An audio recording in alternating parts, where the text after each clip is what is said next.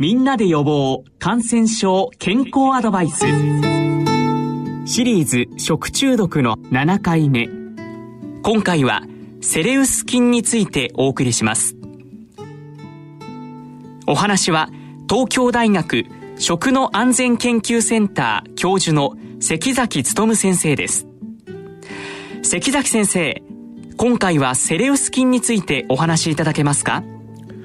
はい。この菌は通性嫌性菌で、まあ、酸素があってもなくても生える性質の菌です。えー、一般に土壌菌と言われていまして、土の中に普通にいます。さらに、画法という、まあ、熱に非常に強い、熱とか薬剤などに強い殻を作って、そこに閉じこもって長生きする菌なんですね。だから通常、環境中あるいは土壌中では画法の状態でいるのではないかというふうに考えられます。それと、病原因子としては、2種類の毒素、どちらかを作ります。一つはセレウライドという名前がついているオート毒です。このオート毒は、えー、ペプチド性なので消化酵素にも強いですし、熱にも強いという厄介なものです。もう一つは腸管毒で、これはタンパク質なので消化酵素で壊れることもありますし、加熱すれば変性するというので、まあ、オート毒に比べれば大丈夫と。で、菌はそのどちらかを作っていますね。それで食中毒が起きます。感染経路や食材についてはいかがでしょうか？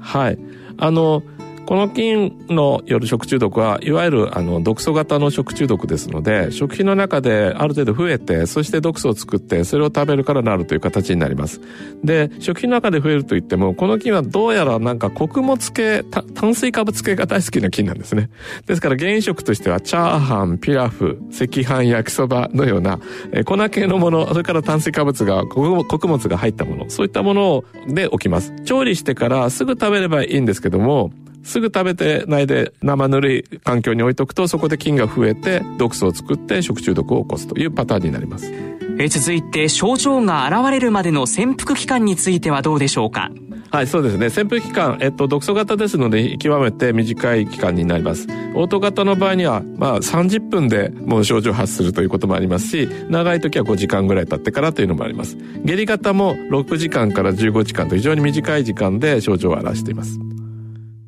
感染症状と治療についてはいかがでしょうか？あの、オート毒のタイプを食べた場合には、オート吐き気ですね。それがメインになります。で、下痢毒の場合には、まあ、まさにその通りの下痢と腹痛という形になりまして、この菌の食中毒では今までのケースでは重症化したことはありません。え特段の治療はあの施さずに自然に治癒するのを待つということで嘔吐下痢の場合には、まあ、水分補給が一番大事ですからあれから電解質異常が起こさないように、えそういった保液をして、えー、安静にして治るのを待つということになると思います。えー、毒素型ですので、抗菌薬を使って菌を叩いても毒素がある位置はどうしようもないわけですからね。そのための治療っていうのはもう特段でやることはできません。セレウス菌に感染しないためのアドバイスをお願いします。はい。もう調理後すぐに食べると、これに尽きると思います。えー、チャーハンとかピラフとか、そういったものできた時にですね、あの、画法を作ってますから、加熱して炒めても菌は死,、ね、死死なないんですね。でも調理してすぐの段階だと菌は少ないですから、まあ毒素があるとしても非常に少ない。でもそれを放置しておくと、どんどん菌が増殖して毒素を作って、そして食中毒になりますので、そういうふうに放置するというのが一番いけないことになります。えー、すぐに食べる。もし食べられないんだったらば、冷蔵冷凍して保存するということを心がけてください。オート物などの処理については、どんな注意が必要ですか？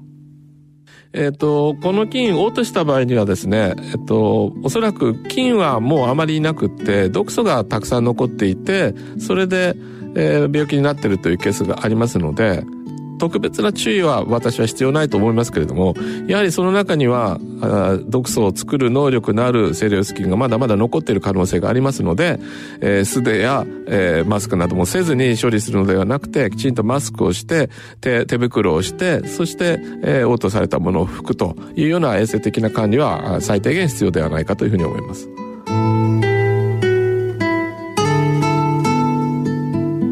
今回はセレウス菌についてお送りしました。お話は東京大学食の安全研究センター教授の関崎努先生でした。